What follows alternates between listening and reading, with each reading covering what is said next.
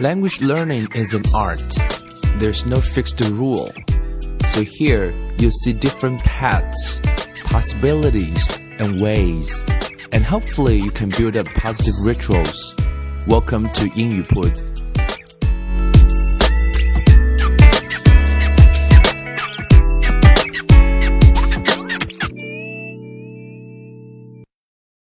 将语言学习融入生活，获取讯息变成常态。 Welcome to 英语 Puts, and I'm Bill.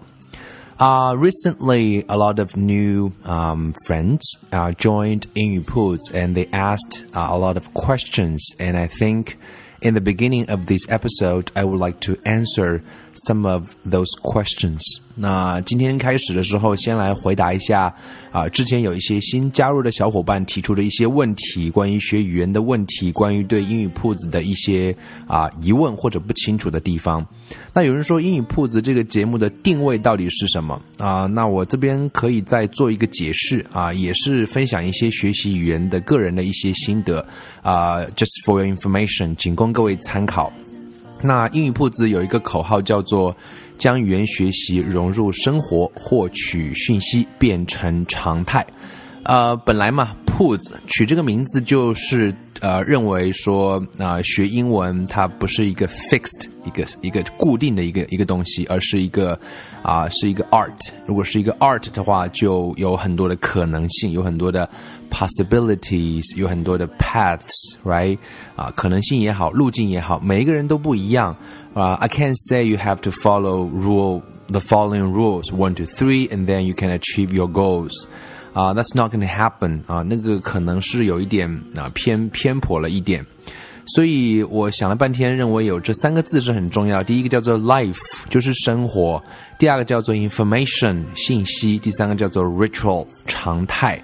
那这三个这三个字的话，是英语铺子所有节目的宗旨啊，也是会围绕啊这三个关键字来啊展开一些啊分享。那关于生活的话，我想啊，reading 啊，或者是啊，每个人不一样的角色，在生活中你有不同的应用场景。那我们会来分享啊，分享我对生活的一些理解，分享啊呃各位对生活的啊一些我们交集的地方。那这个其实呃，在这个年代，英文已经扮演了非常重要的作用啊，因为工作也变得是你生活的一部分，所以呃，this is one part of 啊 those topics in Impulse is going to talk about. And the second one is all about information. 啊，那其实呃，学语言其实本身就是为了 information. Language is for information, right? 那我们会谈一些书籍，所以之前有介绍过啊几本书，那各位有兴趣可以去看一看我们谈过的几本书。那对于学语言而言，它本身最好的一种状态是什么呢？就是 you don't feel you are learning, you are actually in it, into it. Just like swimming, right? If you ask a fish how to swim, um, a fish gonna be really, you know, weird. What? I'm just swimming every day. 所以学语言最好的一种状态是你在用英呃语言来获得那些讯息，那其实就是一种最好的状态。那么当然，在这个年代，我们需要做事情啊，获得的是 sustainable sustainable 啊 progress。OK，就是可持续的进步是非常的重要。所以我想啊，ritual 是非常重要的一件事情，就是常态或者叫 habit。Um, you can start from here, right? You can start from podcast. You can start from something very small. 那作为常态来讲，最重要的两个特征就是它花的时间不是很多。然后呢，做完之后呢，你还会有一些啊、轻微的愉悦感。那如果有这两个感觉的话，那我觉得作为学语言的开始就应该是不错的。所以，如果你觉得英语铺子谈的话题你感兴趣，你就可以听；有些话题你觉得没兴趣，你可以跳过。所以啊、我相信各位如果听到本期节目，说明你有在听 podcast。那其实我认为听 podcast 就是一个蛮好的一个小的习惯。所以你相比很多英语学习者而言，啊、在听啊、呃、这期节目的观众，所以呃，可能在不经意间你就养成了那个 ritual 啊，所以。啊，我想在呃节目的一开始花几分钟时间解释一下，说啊这个节目的定位到底是什么？我们的定位大概是三个字，刚刚已经做了一个啊小小的解释。It's all about life. It's all about information. And it's all about ritual. And I'm going to talk about them in both Chinese and English. And we are trying to um, help uh, different levels of students. So sometimes I'll speak English and sometimes I'll explain them in Chinese. As for the spelling, and if the words are difficult, I'll spell it. If I think the words um, are not are not that difficult, I'll just you know skip it. And if you still do not understand some of those words, you can uh, check them based on the pronunciation on the dictionary, or you can search them online. And currently, because of the resources we have, uh, we don't provide scripts here. Maybe in the future, we will provide some of the scripts, and I do hope you can understand that. OK，所以目前我们的文稿暂时不提供，回头啊、呃、有人力了之后呢，我们会来慢慢的给各位来提供一些文稿。所以这是在节目这一期的一开始，跟各位来做一个小小的解释哈。 那今天这期节目的主题叫做呃，来谈的是一个哈、特别严肃，然后我也觉得特别有意义的话题，正好趁着这个契机啊，because 六月份啊、刚刚过了一个节叫做 Children's Day 啊，就是六一国际儿童节，所以我们这一期来谈谈一谈的是育儿啊。那为什么谈这个话题呢？有好几个契机了。啊、之前我们有举办一个活动叫 Reading Club，已经进入到了尾声第一期。那里面也有很多的 young parents like me，right？个人也是啊一个年轻的爸爸，所以他们对育儿都很感兴趣啊。我觉得这个话题完全可以放在啊英语铺子里面跟各位来多聊聊，或者是定期的聊聊。至少有一部分人啊是对这个话题非常感兴趣的。Maybe some of you in the future 啊 you will be interested in，right？But for now you you you are not，right？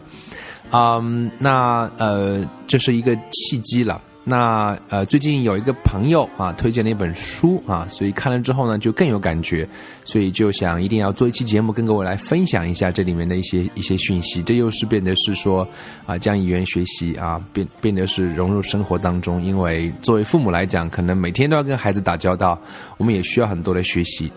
那这个朋友推荐那本书啊，当时我一听到这个名字觉得蛮奇怪的，他推荐一本书名字叫做《Pet》啊，in the in the very beginning I I thought uh, it's kind of weird. What pet?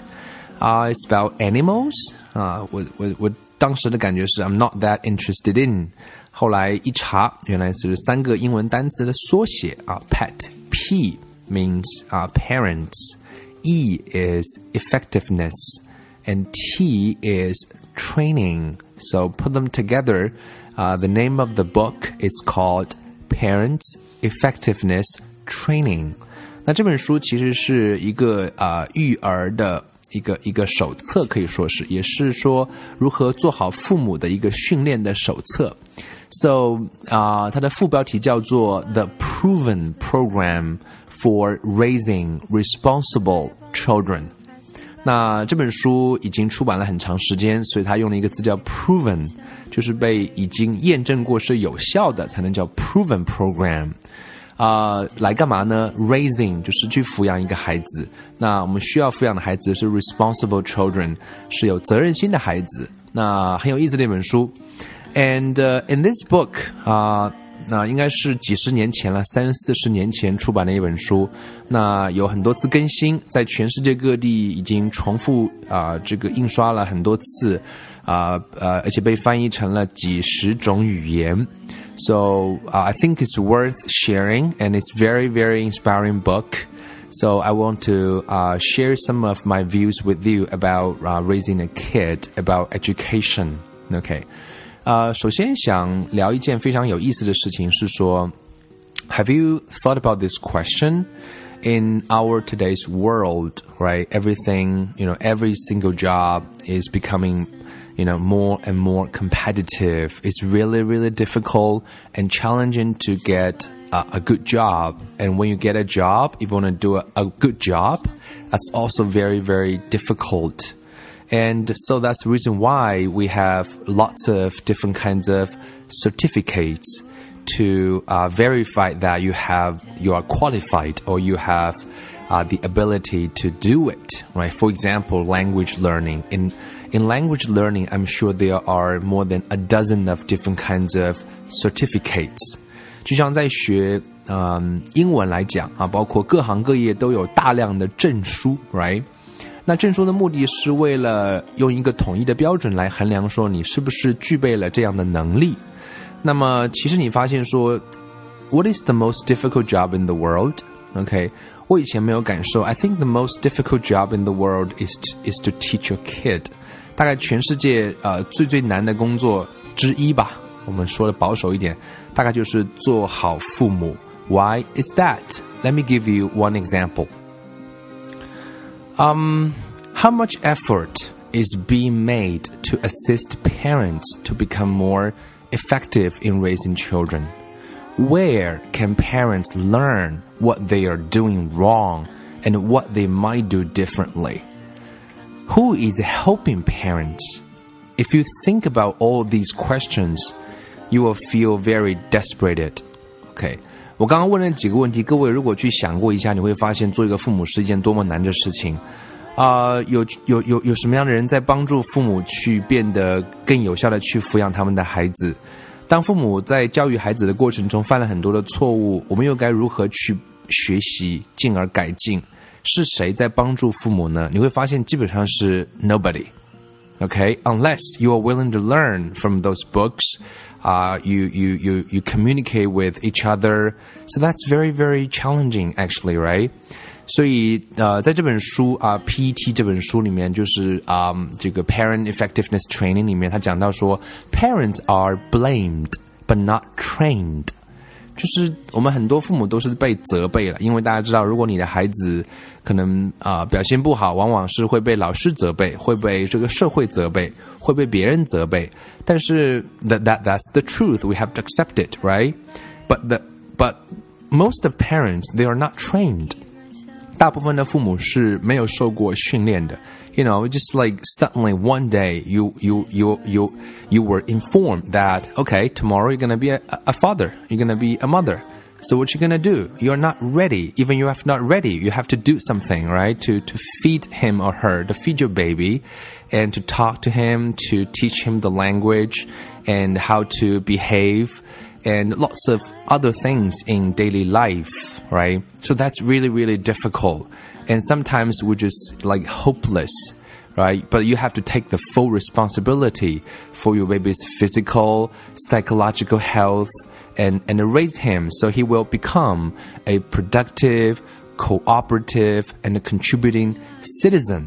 那最后你会在你他的身体上、心灵上啊，希望他变得是将来是有用，将来变得有创造力，能够成为一个对社会有用的人，right?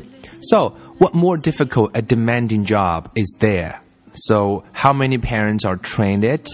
所以在这本书的一开始，这一章想谈的一个重点就是 ，it's very very difficult. We have to realize that raising a kid is not easy job, and we need to take it very seriously, and we need to learn a lot from books from each other. So I think this is the very first point. Just like learning anything, uh, becoming a good parent, and no gimmick or quick road to effective parenthood. 这里有个字我们可以学习一下，叫 gimmick。 Gimmick 什么意思呢？啊、就是啊、先拼写一下这个字啊，叫做 G I M M I C K。所谓的 gimmick 就是啊、没有什么花招，nothing tricky or quick road，就是那种所谓的叫捷径了，shortcut。去成为一个啊、卓有成效的父母，其实是没有什么所谓的捷径的。But the problem is that parents who take the time to understand it and then consciously employ it at home as the alternative to different kinds of methods are richly rewarded, usually far beyond their hopes and expectations. 那父母有很多种，如果你希望成为这样一种父母，是愿意花时间去思考。 啊、而且你可以有意识的在生活当中，在家里面去尝试新的啊、策略啊、那不同的挑战，不同的可能性。呃，也许有时候你会 win，有时候你会 lose，different kinds of methods，win or lose methods。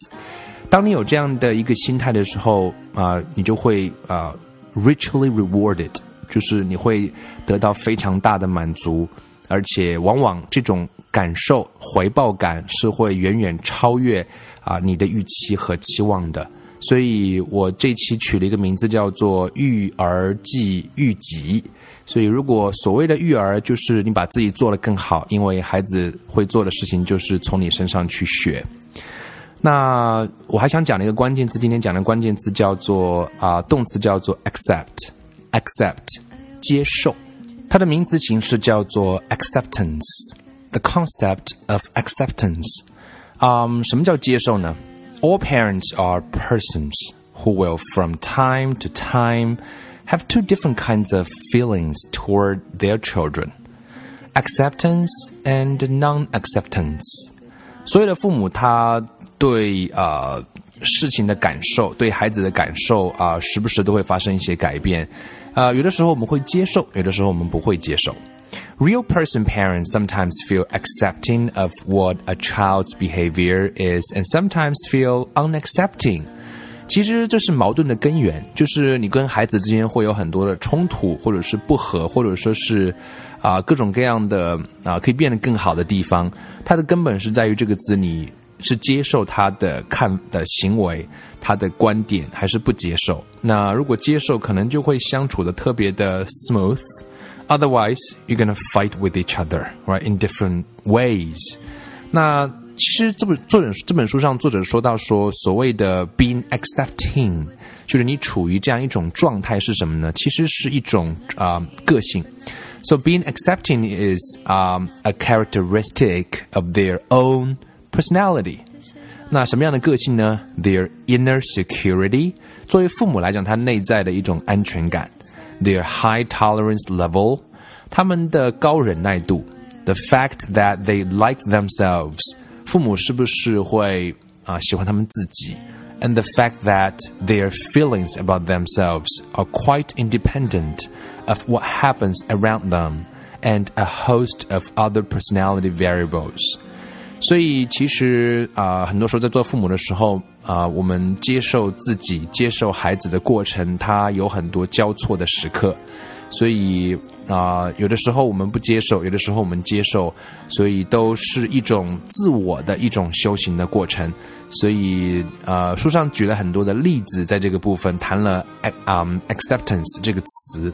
如果你可以暂时接受孩子身上的啊、problems，那更重要的是在接受之后的话，让他去 own the problem。So it's when the child owns the problem that parents are so often tempted to jump in, assume the responsibility for um, solving it, and then blame themselves when they can't. 所以很多时候，我们都非常急切、迫切的想加入到那个问题当中，去帮助孩子解决各种各样的问题。 如果不能解决的话呢，你可能就会埋怨自己。但是在这本书上，他提供的另外的一个 alternative alternative is to help their children, let the child own their problems and find their own solution. Okay, somewhat simplified. This approach is made of uh, the following elements. 那作者说，在这些问题里面会包括一些什么样的元素呢？ 他当你看明白了之后，可能作为父母来讲，下一次就更加能够去接受孩子身上的问题。首先你要了解知啊，才会有定。The first one, all children inevitably will encounter problems in their lives, all shapes and kinds. Exactly how I feel. 啊、其实每一个孩子，所有的孩子都不可避免的会在他们的生活当中碰到各种各样的问题，各种形式、各种种类的问题。This is the this is the first thing every parent, uh, every parent uh, has to realize. And the second one, kids have unbelievable and mostly untapped potential for finding good solutions to their problems. 当你放手给孩子一些空间的时候，他们能够解决问题的那个潜能，啊、是令人难以想象的。我这几天在微信上看到看到朋友发了一条微信啊，很有意思。他在教他的女儿怎么样穿针线。他的女儿可能才三岁左右吧。那女孩子可能妈妈教她做这样的呃这个手工活，可是穿线是一件 quite difficult 的事情，right？quite sophisticated，right？显然这个小女孩控制不好自己的手，无法把这根线穿到那个针头里面去。啊，正在妈妈想要帮忙的时候，可是还没有帮忙，只是在那观察。啊，竟然发现小女孩做出了令人啊。难以相信的一个举动，就是把那个线头就像一个老练的大人一样，放在嘴上抿了一抿，然后就穿了过去。And before that, her mother, okay, hasn't taught her how to do it, but actually she did it.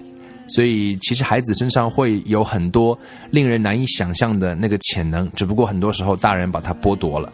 所以买了一个玩具，来，我帮你装。啊，一件事情不会做，来我帮你做；不会吃饭，来我来喂你。So you have to let them try it, okay? And you just need to observe it. And number three, if parents hand them pre-packaged solutions, children remain dependent and fail to develop their own problem-solving skills. They'll keep coming to their parents every time they encounter a new problem. 所以，如果我们每一次都是给他提供是打包好的解决方案，那么孩子就会保持依赖性，他们也无法去发展出解决问题的能力。他们每一次都会来找你，当他们发现一个新问题的时候，Mom help me, Dad help me. This is number three. You have to realize the elements, the kind of problems we might have uh, without kids. Number four, when parents take over or own their children's problems. 这里我插一句话啊，大家如果在学英文的时候，如果你去硬去背 take over take over take over，你可能还记不住，对吧？是占用占用占用占用。可是当在文章中你也看到过这这个表达的话，你可能瞬间就会记住。 呃，当然不一定马上会运用，可是你看过几次之后呢，可能就会记住了。So back to the question. When parents take over or own their children's problems and therefore assume full responsibility for coming up with good solutions, it becomes not only a terrible burden, but also an impossible task. No one has the infinite wisdom to always generate good solutions for other people's personal problems. 所以，如果父母每次都想去帮孩子解决问题，然后承担所有的责任，来想出好办法，那其实对父母来讲是一个极大的负担，而且是一个不可能完成的任务。因为没有人会拥有无限的智慧，永远能够想出好办法去解决别人私人的问题。It's impossible。所以，作为父母而言啊，我们要了解这个问题的根源性和如何可能的去解决这些问题。So，这是跟孩子之间产生问题的另外的一个 element。第五个，When a parent can accept that she doesn't own the child's problem, then she is in a much better position to be a facilitator or a helping agent, helping the child work through the problem solving process on her own. 所以，如果做父母的就一开始的时候就能够接受啊，所以这个字关键字很重要，接受说这是孩子自己的问题，那么其实我们就处在一个比较有利的位置来帮助他。我们是一个呃帮助你解决问题的一个一个一个一个一个一种资源，那么可以帮你然后让他来这个过程中来发展出解决问题的能力，那是他自己来做。We help them, right? Of course, 第六条是 kids do need help with certain kinds of problems, but in the long run, the kind of help that is most effective is paradoxically a form of non-help. More accurately, it's a way of helping that leaves the responsibility with the child for searching for and finding her own solutions, right? 所以这这这这这句话讲到说，其实我们最后说，孩子需要的是解决问题的能力，而且作为作为长远来讲，最好的帮助他的方法有一点啊矛盾的地方，就是 paradoxically，paradoxically。 就是一个啊稍微一点难的字，拼一下吧，P A R A D O X I C A L L Y，paradoxically，就是呃矛盾的地方是，其实最好的帮他的方法就是不帮他，更准确的说是啊把责任给他，让他去找答案啊。所以这本书啊，他讲到了一个技能啊，叫做 listening skills，listening skills。那么这本书到底要解决什么问题呢？作者在第一章的呃第这一章的最后一一一一个部分讲到的是两点哦。So we can graphically show what parent effectiveness training is all about。这个 PET 到底是讲什么呢？两件事情。Number one, it teaches parents skills that will be effective in reducing the number of problems owned by the child. 所以他会解决的第一个问题是来教父母一些技能，这些技能会让父母有效的去减少啊、这个孩子的问题，就是那些孩子可能会产生各种各样问题，怎么样来有效的减少这部分的问题。第二个，it teaches parents quite different skills that will be effective in reducing the number of problems their kids cause them。第二个是来减少孩子啊来制造问题。所以 making the area in the bottom，他又画了一个图表了。所以我想这是这本书啊、很有意思的地方。它并不是啊、一个有大量的 know how，可是它分析了很多的例子啊、也给了我们一些 principles 啊、然后提到了很多育儿。其实更多的是父母自己观点的调整的一些方式。So I think it's very interesting book 啊、在最后把名字给大家说一下。啊、这集还有很多内容没有讲完，就先呃上半部分讲到这边，啊、另外有部分内容我们放到下半部分跟各位来聊。So 再次把这本书的名字跟大家说一下，有兴趣的朋友可以去啊、亚马逊或当当上找来看一看。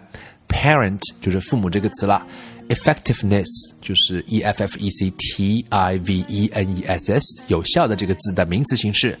Training 就是培训了，所以 P E T 简称。Parent effectiveness training. Okay, so that's uh, the first part of this episode.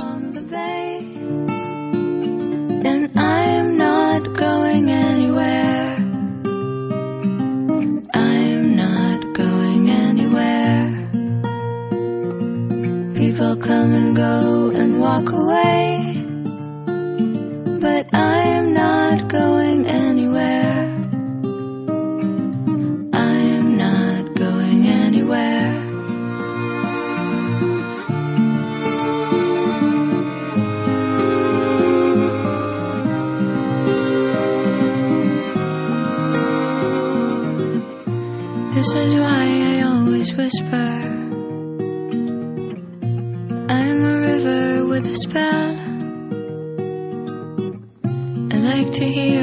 Not to listen, like to say but not to tell. This is why I always wonder. There's nothing new under the sun. I won't go anywhere, so give my love to everyone. Tide will rise and fall along the bay.